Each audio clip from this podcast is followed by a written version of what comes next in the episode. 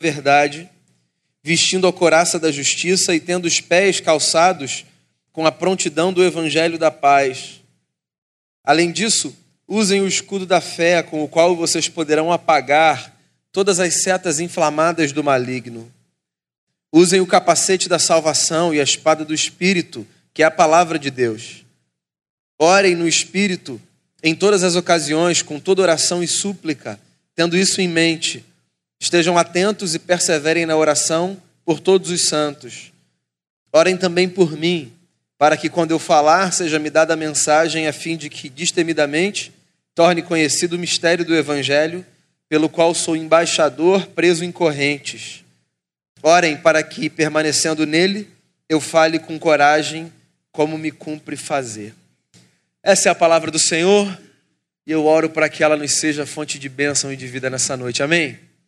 Eu não sei se você é fã de filmes como Gladiador, Ben-Hur, Espartacus, que mais Troia e outros do gênero. Esses filmes de cenas épicas de duelos e batalhas, de soldados, homens vestidos com armaduras, empunhando espadas, com escudo numa de suas mãos. Essas cenas não são cenas que fazem parte do nosso cotidiano, certo? A menos que, vamos lá, você esteja vendo um filme, assistindo uma peça, numa festa fantasia ou num parque temático. Ponto. Certo? Fora disso, assim, salvo alguma coisa muito incomum, a gente não costuma cruzar na rua com alguém vestido de um soldado a lá Império Romano. Então, talvez para a gente não faça tanto sentido pensar num tema de fé a partir da analogia com a figura de um soldado. Se essa carta fosse escrita num tempo como o nosso hoje, dificilmente o seu autor falaria o que falou, dizendo: estejam prontos para vestirem a armadura de vocês. Um, porque eu não imagino que você tenha uma armadura guardada em casa. E dois, porque é possível que você tenha de fazer um mínimo exercício para você se lembrar assim, de todos os utensílios que compõem a armadura de um soldado. Esse esforço que eu e você precisaríamos fazer se uma carta como essa nos fosse escrita com esta analogia, não era um esforço que um leitor de uma carta no primeiro século, no contexto do Império Romano, precisava fazer. Paulo era um cidadão do império um homem que viveu no primeiro século dessa era, depois um pouco de Jesus Cristo, nosso Senhor, e que circulava por cidades nas quais era muito comum observar os soldados do imperador. Os soldados circulavam pelas ruas das cidades e pelas estradas do império, garantindo paz, garantindo segurança, dando às pessoas a possibilidade de se deslocarem sem que elas fossem assaltadas, violentadas ou sofressem qualquer coisa do tipo. Inclusive, os romanos eram conhecidos no seu tempo justamente pela paz que eles garantiam. Falava-se muito, por exemplo, da Pax Romana, essa segurança que os soldados do império ofereciam aos cidadãos de todos os rincões dominados por César. Toda a gente, então, daquela época tinha a figura de um soldado muito nítida na sua mente. Tão logo a palavra fosse proferida, a ideia fosse evocada. E Paulo, como um bom comunicador que era, se aproveita dessa ilustração comum do dia a dia daquela gente para falar para homens e mulheres que possivelmente não faziam parte do exército que eles também tinham uma armadura para vestir. E como eu disse no início da minha fala, por mais que o nosso contexto hoje não seja o contexto de vestirmos literalmente armaduras, eu gosto da analogia do Paulo. Não pela ideia da armadura em si, mas pelos seus efeitos colaterais. Porque pensa comigo, se eu trago para a conversa o ponto de que eu e você precisamos de uma armadura na vida, de alguma forma eu estou chamando a sua atenção para o fato de que esse mundo é palco de conflito, certo? Se esse mundo fosse apenas um mundo de paz, nós não precisaríamos de armadura. Se esse mundo fosse apenas um mundo de tranquilidade, nós não precisaríamos de armadura. Se a Bíblia diz: vistam-se vocês também da armadura de Deus, é porque está subentendido no texto que eu e você, sem que precisemos ser videntes, profetas ou qualquer coisa do tipo, eu e você sabemos que todos travamos batalhas na vida. A armadura era usada pelo soldado tanto para se defender quanto para atacar. E eu posso garantir que, como eu, você, na vida, se encontra em situações que pedem de você, às vezes, defesa e às vezes ataque. Queria que você pensasse nos conflitos que você vive, nas lutas que você trava.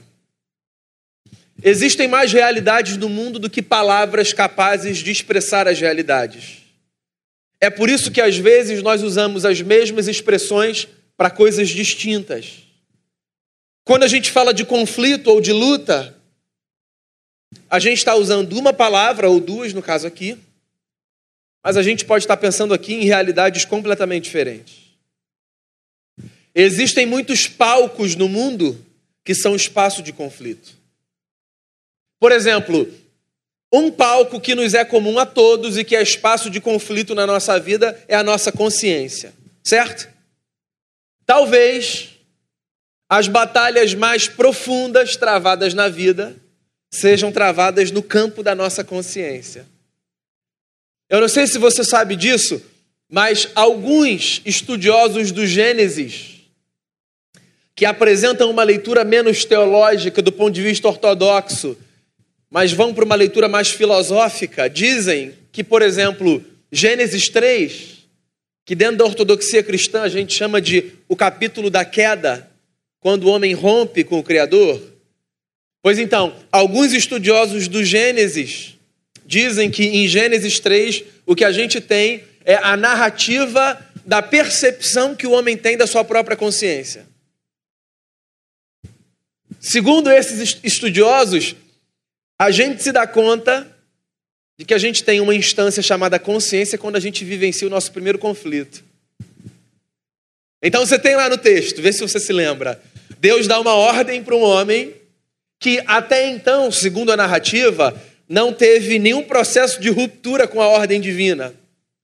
Então ele não precisava, aqui tentando enquadrar o texto dentro dessa fala, ele não precisava lidar até aquele momento com nenhum conflito interno.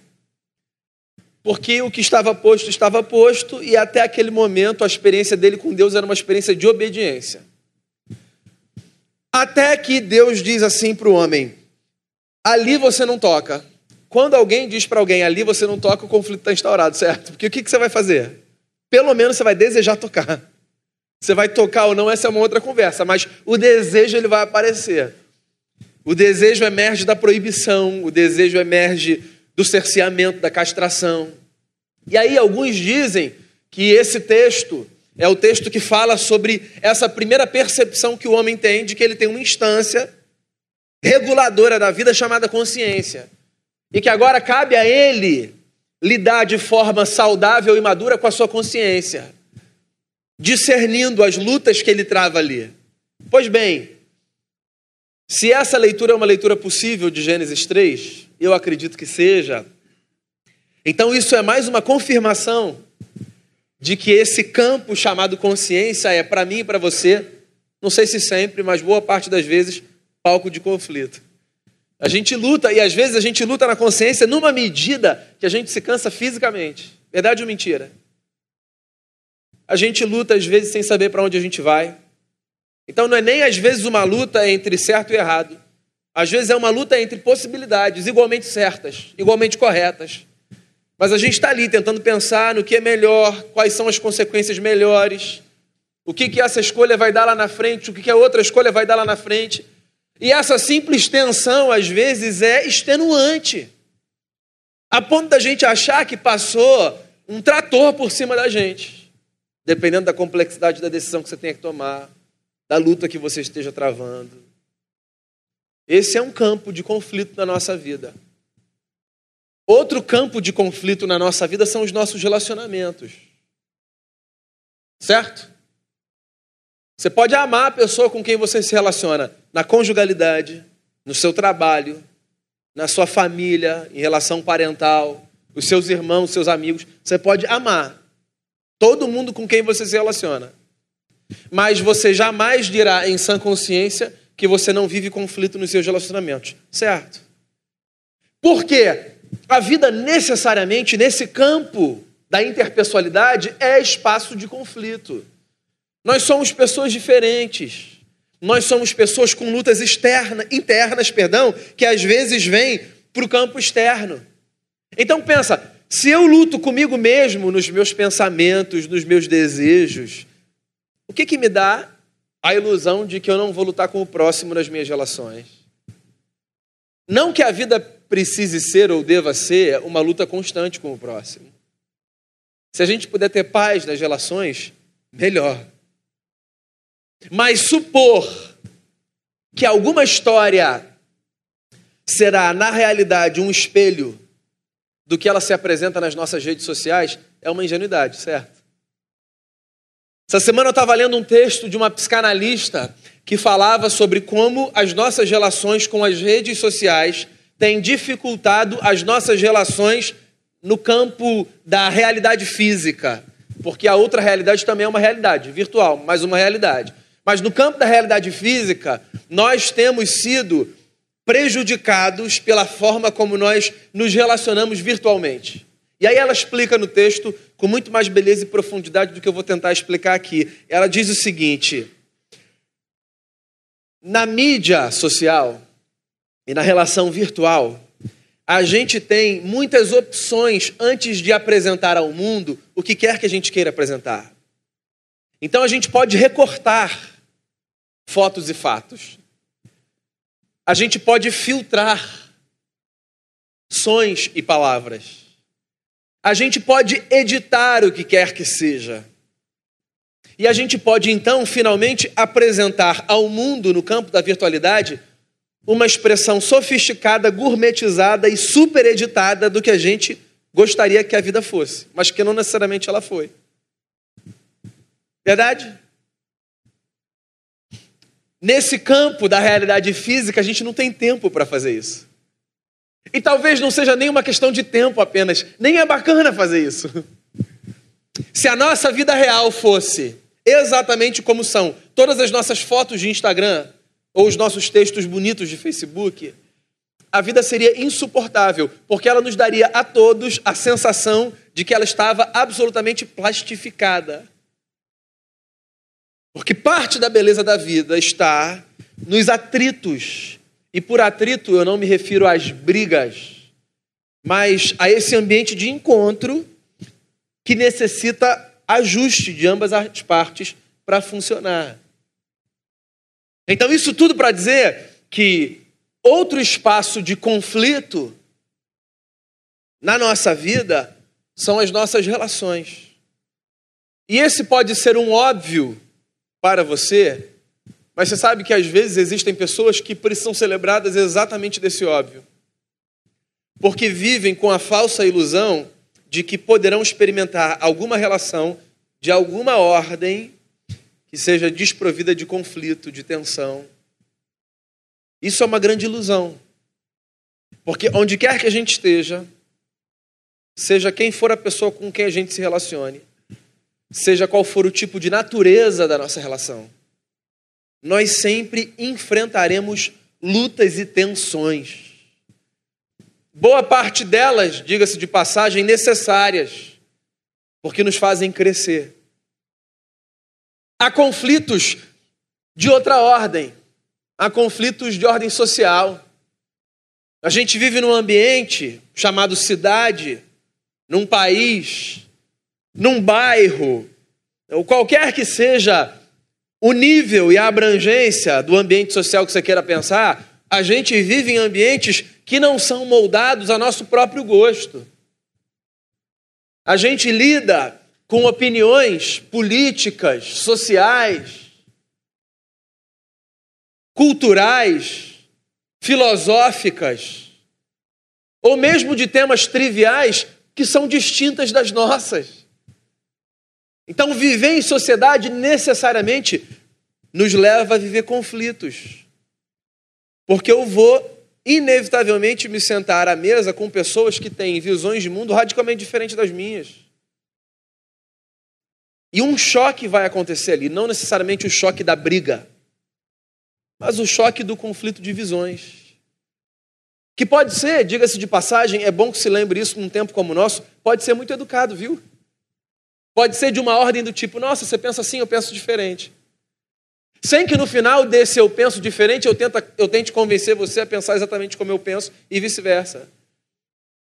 Em sociedade, a gente tem a possibilidade de experimentar conflitos sem que eles sejam segregadores, sem que eles nos façam disputar narrativa, sem que eles nos levem a riscar o chão dizendo: passa para lá, você é diferente de mim. Mas ainda assim, conflitos. E eu poderia passar uma noite aqui elencando conflitos de outras ordens que dizem respeito à minha vida e à sua. Mas eu acho que você já entendeu o meu ponto. Todo mundo luta na vida. Pois então, para a tradição de fé cristã, por detrás de boa parte das nossas lutas, e que fique muito claro aqui o boa parte das nossas lutas, por detrás de boa parte das nossas lutas, existe um conflito que Paulo resolve chamar aqui de conflito com as forças do mal. O que é que Paulo está dizendo aqui com isso? O que ele está dizendo é que nós vivenciamos na vida conflitos que são de uma ordem invisível. Há conflitos que são fáceis de serem pontuados, apontados, sinalizados. Eu posso chegar para você e dizer assim: eu tenho um conflito no meu casamento, eu tenho um conflito no meu conselho, eu tenho um conflito na minha amizade, eu tenho um conflito no meu consultório. Eu posso apontar conflitos que são tangíveis. Mas Paulo está dizendo que para nós cristãos existe uma outra ordem de conflito que não pode ser apontada com tanta facilidade, mas que é tão real quanto a ordem dos conflitos que a gente consegue apontar. E Paulo está dizendo que esses conflitos são os conflitos que a gente vive com as forças do mal. Então, olha só, tenta pensar no seguinte: o que Paulo está tentando desenhar para a gente é que esse mundo é palco de realidades visíveis e de realidades invisíveis.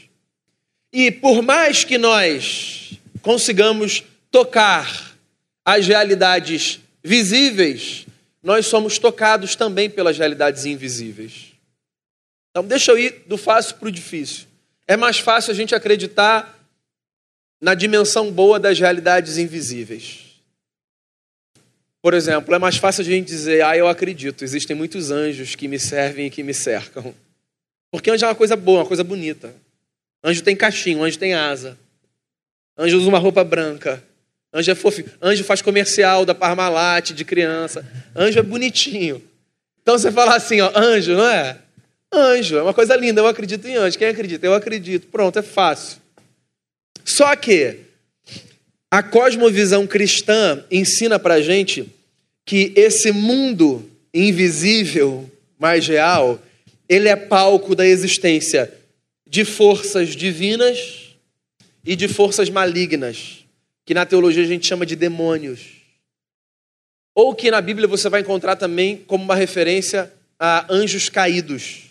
Ou seja, são seres espirituais, incorpóreos, tão reais quanto os anjos, mas que servem a um despropósito dentro de uma perspectiva divina. São forças do mal que atuam para a nossa destruição. Como é mais fácil acreditar nesse do que nesse, às vezes a gente despreza esse. Mas a Bíblia não dá para a gente uma, uma certa autorização para a gente desprezar essas outras realidades. Por mais que isso pareça uma conversa meio de doido, se você for uma pessoa muito cética e muito racional, o fato é que quando a Bíblia descreve a história, a Bíblia fala coisas do tipo: nós lutamos contra seres malignos. A Bíblia fala coisas do tipo: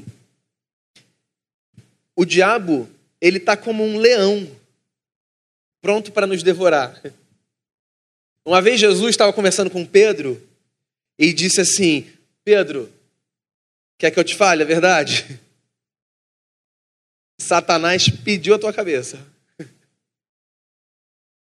Foi Jesus que disse para Pedro. Mas aí ele diz assim: Mas eu roguei por você para sua fé não desfalecer. Então, olha só, tanto Jesus quanto é, Pedro, numa de suas cartas, quanto outros apóstolos, o próprio Paulo aqui, descrevem o mundo como esse lugar onde nós lidamos com conflitos internos, externos, mas também como esse lugar em que nós lidamos com conflitos com seres que são invisíveis. E eu fico me perguntando sempre que eu leio textos dessa natureza, de que forma esses conflitos acontecem? Porque você pode, se você é um conhecedor do Novo Testamento, você pode desenhar aqui, talvez, a forma mais caricata e mais estereotipada de um conflito com forças do mal. Você pode pensar, por exemplo, nos textos da Bíblia em que Jesus expulsa demônios das pessoas.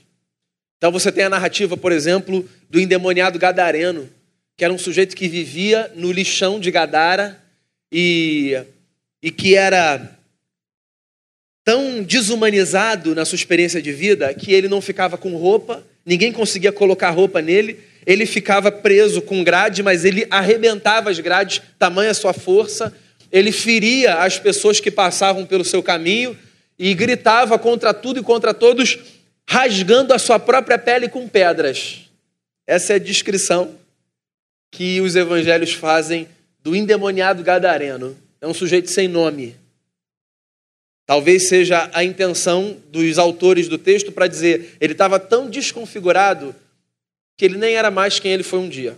A ideia é essa. Pois então, é possível que quando você pense nas lutas contra as forças do mal, você pense no episódio de uma pessoa possuída por uma força maligna despersonalizada, ferida, desumanizada e etc. Tá bom.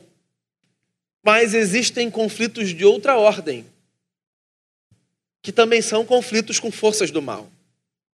Por exemplo, é possível, e eu espero que sim, sobretudo se sobre nós esteja o Espírito do Cristo, e se o fato é esse, eu vou até reformular aqui a minha frase: não é nem possível, é certo que se somos habitação do Espírito, nós jamais passaremos por uma experiência dessa natureza, porque nós somos casa de Deus. Mas nós vivemos conflitos de outra ordem com as forças do mal. E dependendo da sua tradição dentro da cristandade, você vai imaginar esse conflito de uma determinada maneira. Como eu sou um presbiteriano tradicional, histórico, tal, assim, eu tendo a não imaginar esse conflito das formas mais espetaculosas e espetaculares. Eu tendo a imaginar os conflitos que nós temos com as forças do mal como conflitos muito sutis, muito suaves, muito sensíveis, que têm como propósito afastar a gente do projeto divino que é o de fazer com que a gente se pareça com Jesus de Nazaré. Então você sabe, quando, na minha opinião, eu e você, que somos casa de Deus, lutamos contra as forças do mal, não é apenas quando nós nos deparamos com a experiência de alguém tomado por um demônio. Até porque essa experiência é a do outro, não é a nossa. Eu acho que nós lutamos contra as forças do mal quando nós nos afastamos dos nossos valores, os valores do Evangelho. Quando nós abandonamos práticas, como a prática da oração, como a prática da leitura da palavra, como a prática da solidariedade, do amor, da busca pela justiça. Então, quando nós negligenciamos todo esse conjunto de valores que nos empurram para uma vida semelhante à vida de Jesus, O que eu acho que está acontecendo é nós estamos perdendo nessa batalha contra as forças do mal. E esse pensamento não é um pensamento só meu. Eu acho que é muita pretensão, depois de dois mil anos de história da igreja, alguém pegar um microfone e dizer: Vejam bem o que eu tenho a dizer, ninguém nunca disse isso. Dos gênios, quem escreveu isso de forma mais genial foi C.S. Lewis, num livro que você precisa ler. Cartas do Diabo ao Seu Aprendiz, ou Cartas do Inferno, ou Cartas do Coisa Ruim. Tem esses três títulos. São contos, eu já disse isso aqui diversas vezes, né? De um diabão ensinando o seu sobrinho, o diabinho, a ser um bom diabo. Então, são pequenas histórias que falam sobre como um diabinho pode ser um bom diabo atormentando a vida dos filhos de Deus. Então você não tem no livro coisas do tipo, vá lá, aparece como que numa assombração para ele, que ele vai ficar com muito medo e vai se afastar de Deus. Os conselhos não são dessa ordem, são conselhos do tipo, vai lá, joga ele contra ela.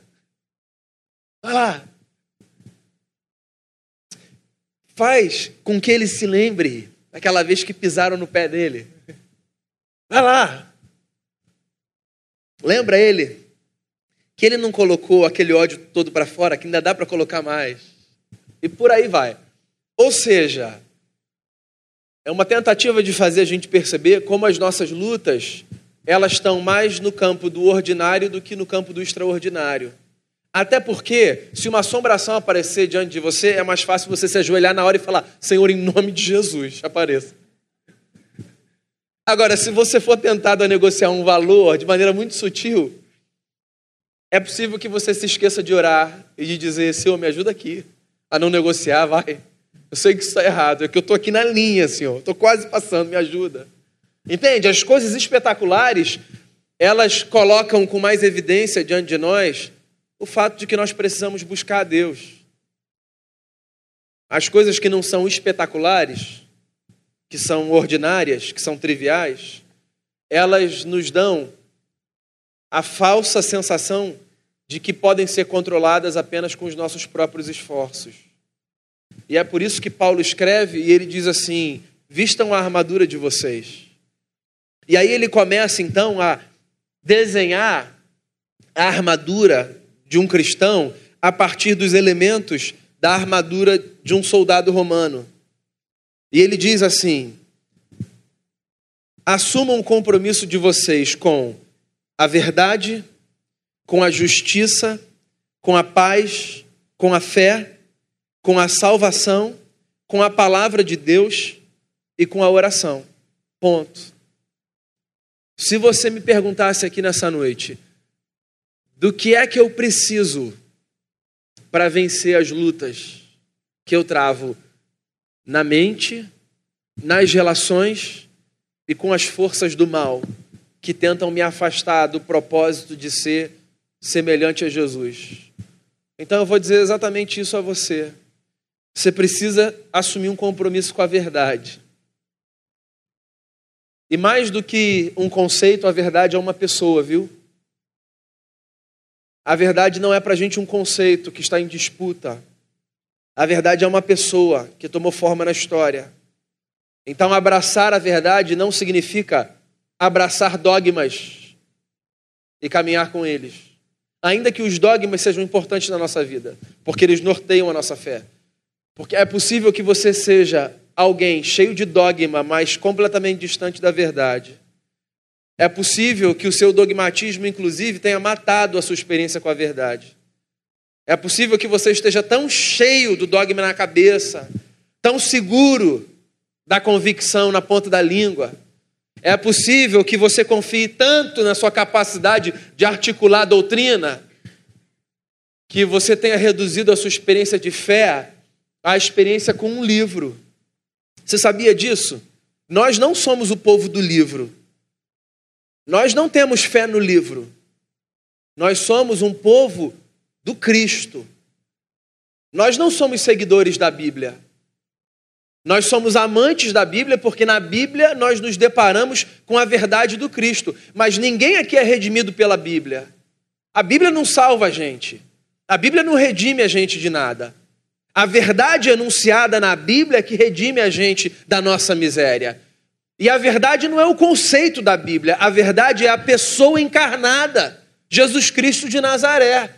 Então é possível que você tenha uma relação muito profunda com o livro, de devoção. É possível que o Salmo 91 esteja aberto na sua casa. É possível que você leia o texto todos os dias. É possível que você tenha passado a sua infância ganhando todos os concursos de memorização de versículo bíblico. É possível que você seja um leitor rigoroso, sistemático e religioso do livro. E que nem se dê conta de que, no fundo, você talvez não passe de um idólatra do livro. Porque a nossa relação não é com o livro, por maior que seja a, nova, a nossa devoção ao livro. A nossa relação é com a verdade. E a verdade é Jesus Cristo de Nazaré, aquele para quem o livro aponta.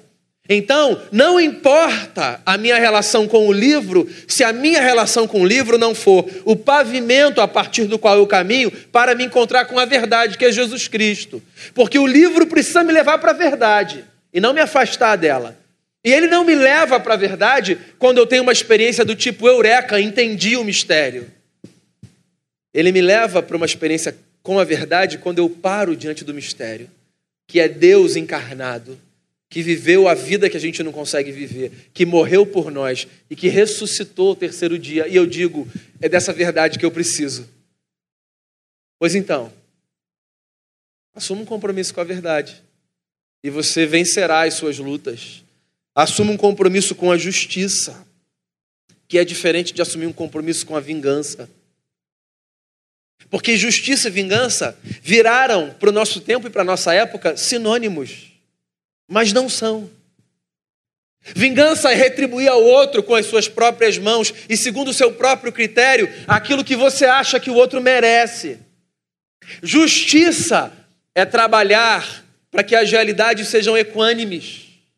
Justiça é contribuir com Deus e, no máximo, contribuir com Deus para colocar ordem nesse mundo. Justiça é desejar, no fundo, que haja paz que é muito mais do que a ausência de guerra.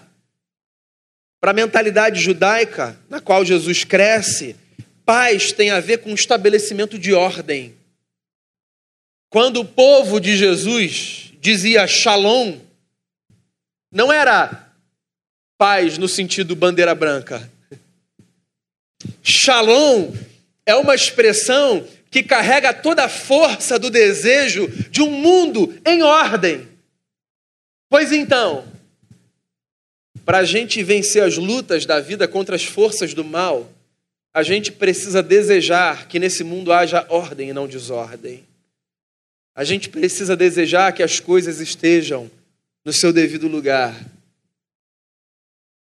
Verdade, justiça, paz, fé, salvação, palavra de Deus e oração.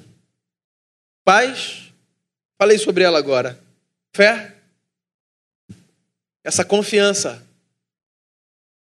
Essa confiança que nos leva para a fidelidade. Salvação, essa experiência de me perceber redimido por alguém que me seja externo e que dê conta de mim, já que de mim mesmo eu não dou conta. Palavra de Deus, e aí sim, agora a gente está falando do livro. E oração. Oração.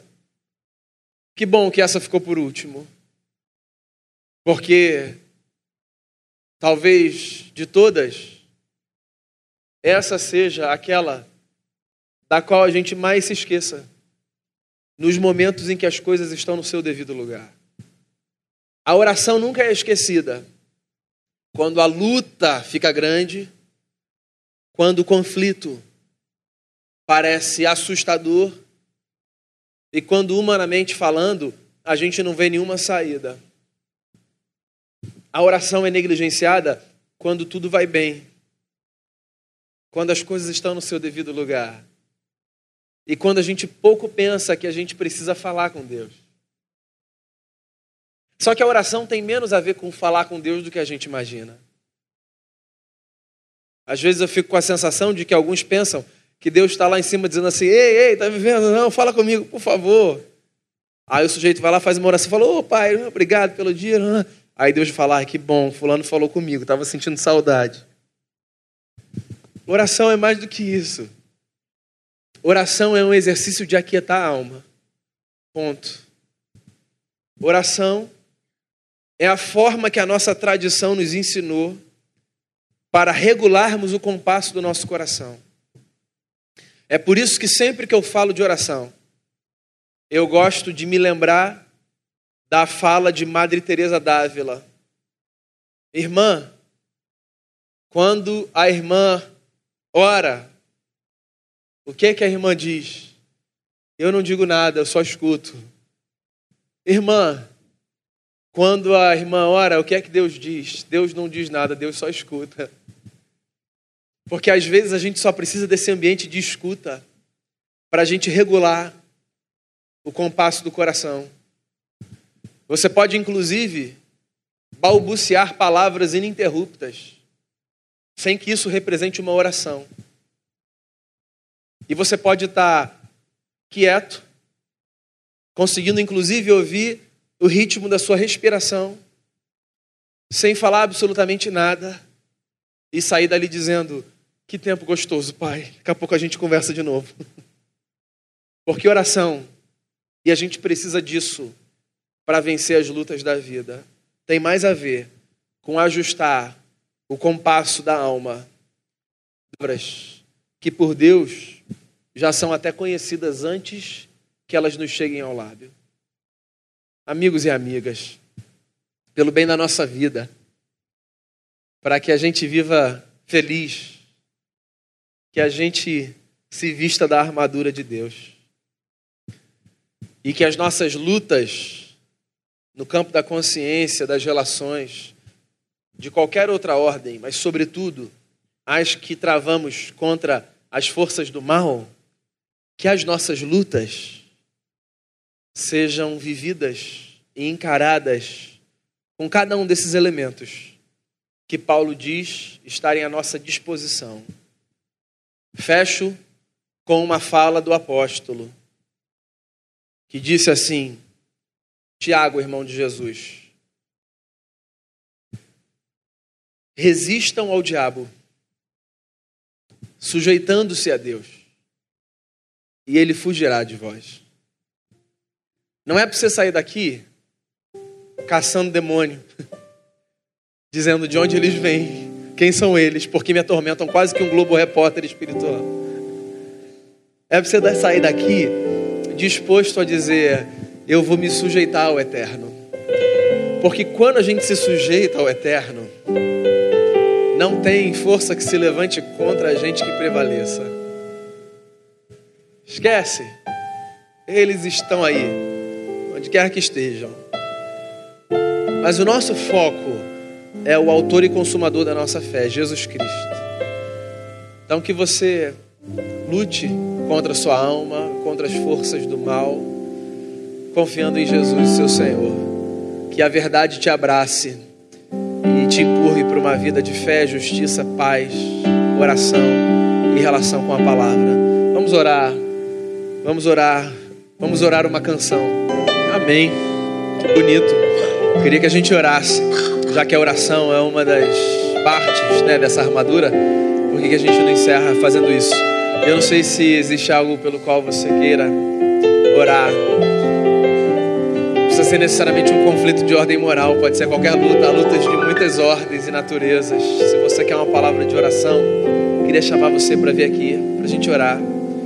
Sua luta pode ter a ver com medo seu, medo de diagnóstico, medo de doença, o que quer que seja medo de algum cenário futuro, de outra ordem, se você deseja uma palavra de oração, vem aqui, saia do seu lugar, vem aqui para a gente fazer uma oração e colocar diante de Deus as nossas lutas, que às vezes não são conhecidas por quem está perto e conhece a nossa história, mas que são conhecidas pelo Senhor. Pode ser de ordem profissional, pode ser tanta tanta coisa que forma a nossa vida, né? A gente luta. A nossa luta pode ser inclusive a luta de um terceiro, que por amor a gente transformou em nossa luta. Isso é nobre, é bonito. E você pode inclusive pensar em alguém por quem você deseja lutar.